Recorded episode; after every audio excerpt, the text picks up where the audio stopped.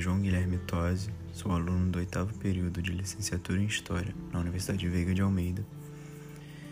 E esse podcast, produzido para aula de História dos Povos e Reinos Africanos, é, propõe trazer uma análise do texto A Origem dos Antigos Egípcios, presente no livro de História Geral da África 2, África Antiga, edição de Gamal Mokhtar, em contraponto ao livro didático História 1 do Ensino Médio, é, editado por Ronaldo Weinfaz, Sheila de Castro Faria, Jorge Ferreira e Georgina dos Santos. Bom, o texto presente no livro de História Geral da África 2 apresenta um debate antropológico histórico sobre o Antigo Egito no período pré-dinástico e de como sua população era se ela era predominantemente negra, miscigenada ou branca. É, em seguida, o autor nos traz algumas evidências científicas é, que mostram que são defendidas pela academia já há algum tempo e outras que chegam para desconstruir esse pensamento. Algumas pesquisas antropológicas e paleontológicas, né, da questão biológica que usavam medidas de crânio, entre outras coisas, para argumentar a favor ou contra de cada linha de pensamento. Hoje algumas delas são, são rebatidas, né? em defesa de um pensamento de que a maior parte da população egípcia era negra. Além disso, desses estudos científicos, é, o autor também traz algumas evidências em textos de autores latinos e gregos contemporâneos aos egípcios que provam a sua visão sobre eles e também a visão dos próprios egípcios sobre si mesmos que também trazem uma percepção de que eles se enxergavam como negros. Em diversas questões do dialeto em si também podemos ver isso, de acordo com o texto presente no livro História Geral da África 2. Um argumento defendido pelos acadêmicos que, se opõe a essa linha de pensamento traz um debate sobre a miscigenação do povo do Egito, né? É, dizendo que por meio do diálogo com povos indo-europeus e do Mesopotâmio acabou tendo uma miscigenação muito grande e não tinha domínio de nenhum povo, de certa forma. E outros também defendem até mesmo que é, alguns povos que dominavam o Egito Antigo seriam brancos de pele escura, uma tentativa de branqueamento dos povos egípcios.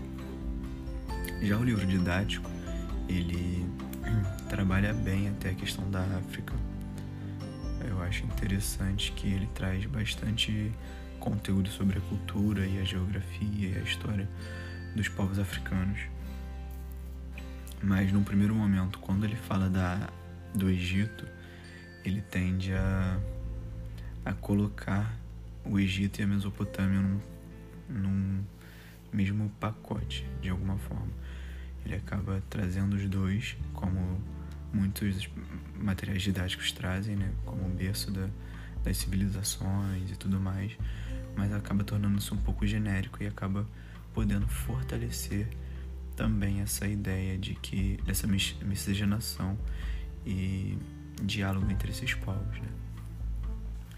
Pensando como a partir do texto presente em História Geral da África 2, que é, o Vale do Nilo ele foi uma porta de saída dos primeiros é, seres humanos né, da África para povoar o resto do mundo.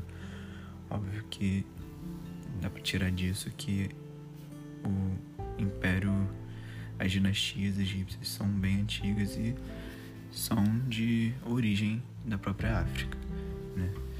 E de acordo com alguns estudos biológicos sobre a questão da melanina, fica claro também a questão da negritude desses povos.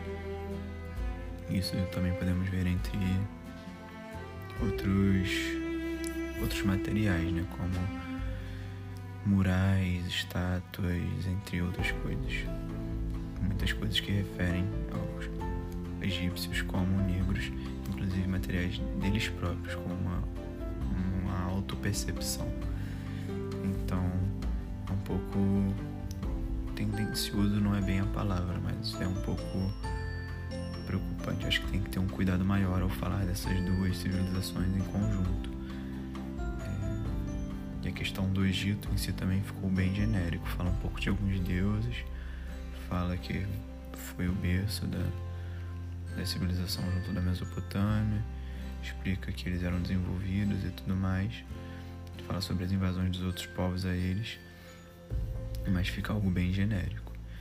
Então acredito que seja um material didático que de alguma forma né, vem trazendo algum progresso para a questão do, do estudo de África, de acordo com as leis né, que agora temos no nosso país que visam dar visibilidade a esse estudo. Mas ainda é um livro que tem alguma. É um material didático que ainda tem algumas falhas, né? algumas fragilidades, de alguma forma. Bem, essa é a minha análise. Agradeço a todos que ouviram. Tchau, tchau.